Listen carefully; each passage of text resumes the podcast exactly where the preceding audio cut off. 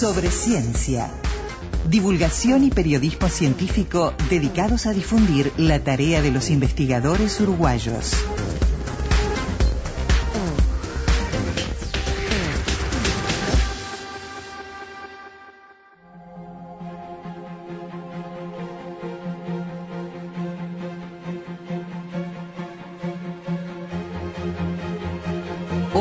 m Ciencia. Un espacio que pone el foco en las mujeres que construyen el conocimiento científico nacional y hacen posible su aplicación. 8M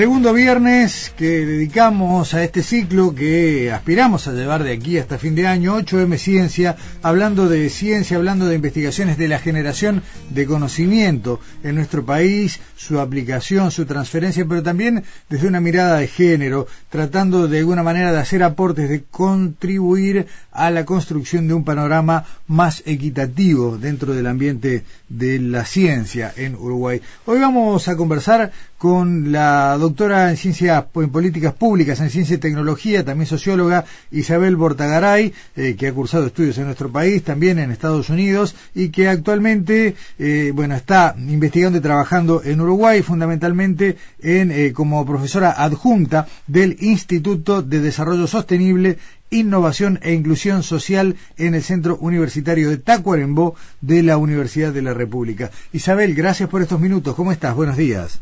Hola, buenos días. Muchas gracias por la invitación. Gracias a ti. Isabel, eh, el área en la que tú te desenvuelves, te desempeñas, parece ser, si uno se para en Uruguay, clave en este momento, eh, en esta etapa de nuestro desarrollo. En definitiva, la posibilidad de vincular procesos de inclusión social, de desarrollo sustentable, con eh, los conocimientos, con el desarrollo de la ciencia en sí misma, parece ser uno de los desafíos que tenemos por delante.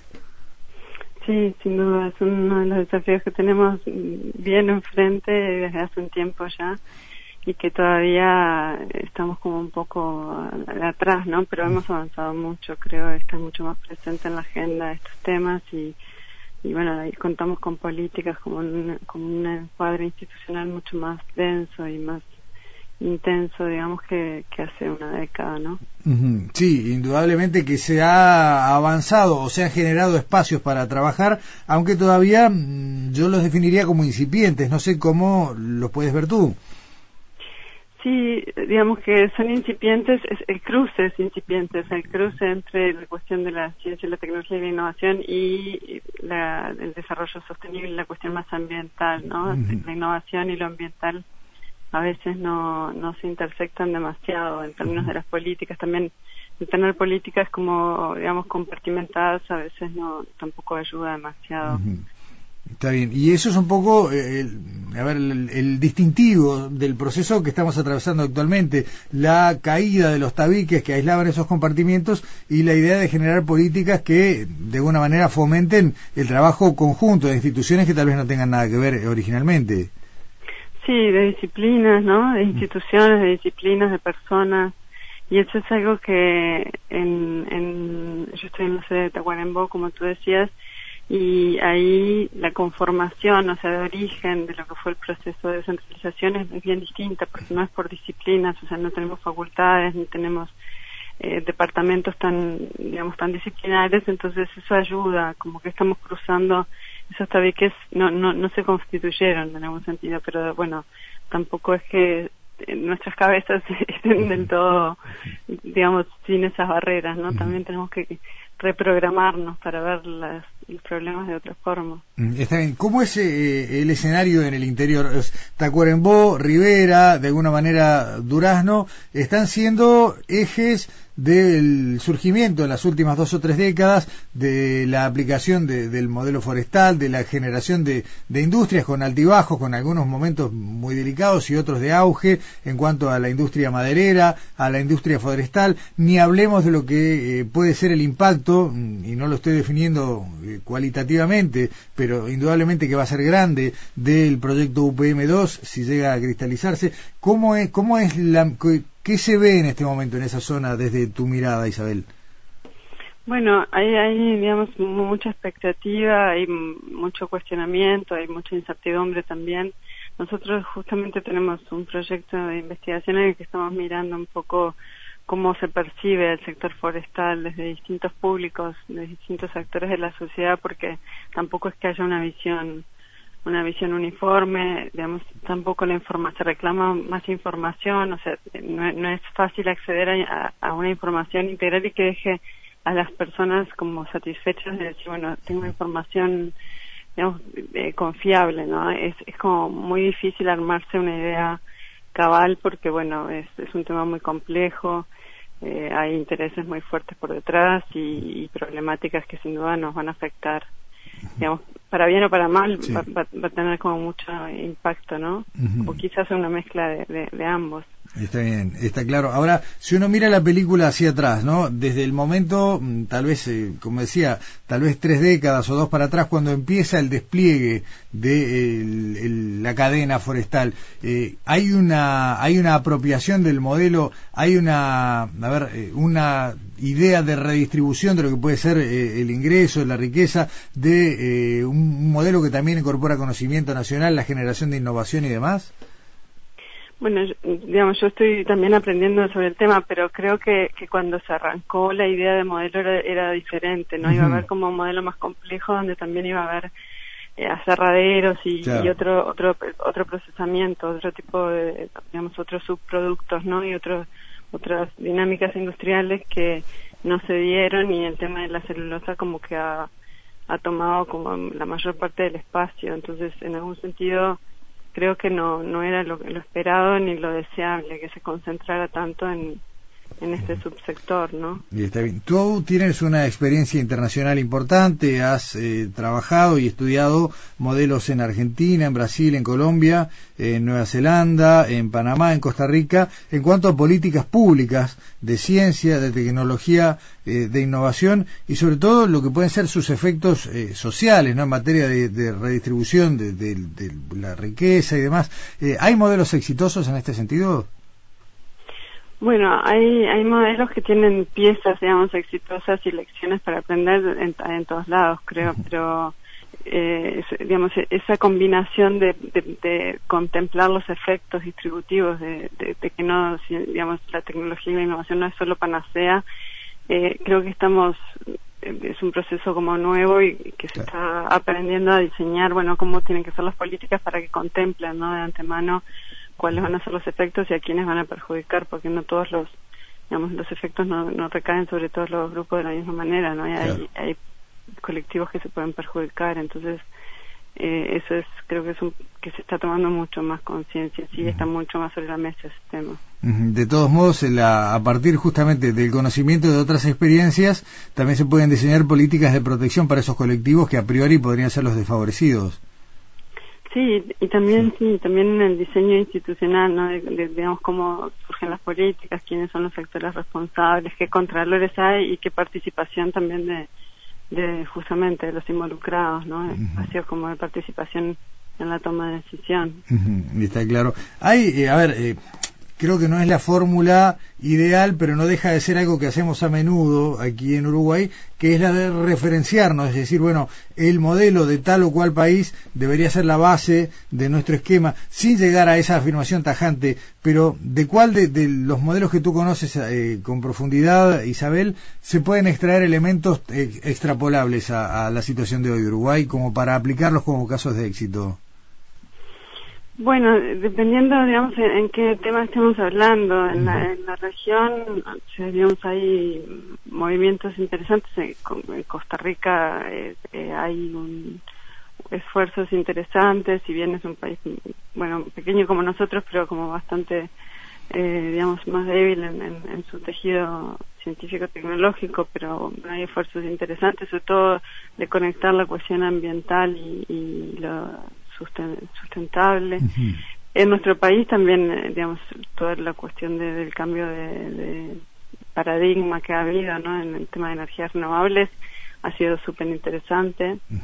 Tenemos que vincularlo más, creo que, a la cuestión desarrollo endógeno de capacidades tecnológicas y de innovación, ahí tenemos más espacio.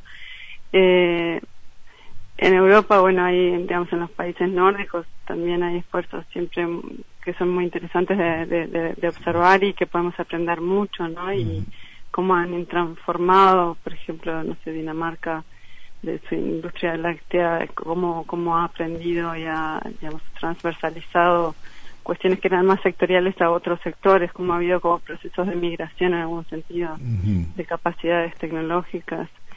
Eh, creo que, que bueno, que, que hay como varios lugares, ¿no? Yo creo que, que encandilarnos con, a veces nos encandilamos como fácil con un lugar y pasa a ser, pasa a estar de moda y, sí. Sí, nos pasó con Nueva Zelanda, ¿no? Por ejemplo. Sí, sí, o con Finlandia. o con Finlandia, tal cual. Eh, yo he escuchado hablar mucho del modelo panameño, Isabel. Creo que tú lo conoces también en cuanto al fomento de la ciencia, a la generación de ámbitos, por un lado, para generar una cultura científica, para eh, generar, eh, bueno, crecimiento e inclusión a partir de eso. ¿es, ¿Es así? ¿Está transformándose Panamá a partir del conocimiento? Eh, no, no se está transformando ah. a partir del conocimiento. Tiene muchos, digamos, desde, desde la élite, de, quienes están en las políticas de tecnología, tienen muchos deseos de que así sea y están trabajando en este sentido. Pero todavía Panamá es un país que depende básicamente del canal. Su economía está basada en el canal y el canal, digamos, no, genera derrames de, desarrollo a la interna. O sea, sí, sí, obviamente que tiene mucho conocimiento atrás, pero todavía no está como vinculado eslabonado a lo que son las capacidades de, de, porque Panamá tiene problemas de, digamos muy tiene una ciencia muy débil no y, las universidades no tienen una tradición de investigación como por ejemplo tiene nuestra universidad acá. Entonces eh, pero sí hay hay esfuerzos muy interesantes y el diseño de política que han hecho creo que podemos aprender mucho de ellos. pero bueno, tienen otras debilidades. Isabel, eh, las políticas de, ciencia, tecnología e innovación pueden ser también herramientas para trabajar en torno a, a, ver, a palancas hacia la equidad de género.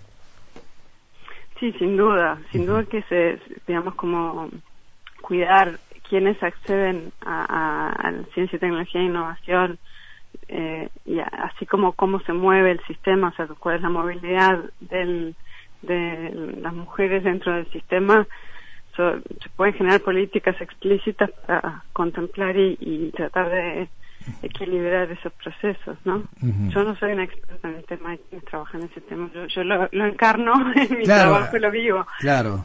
siendo mujer, pero pero no, no lo estudio, digamos. ¿no? Está bien, pero pero como decís tú, de, alguna manera eh, la vivencia en primera persona también da, da un elemento, eh, sigue siendo, a ver, eh, ser, está visto, está demostrado, los números están arriba de la mesa. En Uruguay tenemos una dificultad en el crecimiento dentro de cualquier carrera científica mm, plasmada, cortada por, por lo que es el tema de género. Las mujeres tienen más dificultades en el ascenso y uno, sentado acá en la capital, sabe que esto también es difícil eh, territorial, geográficamente. Eh, ser mujer científica en el interior, en tu caso en Tacuarembó, eh, ¿es un problema? ¿Es remar contra la corriente?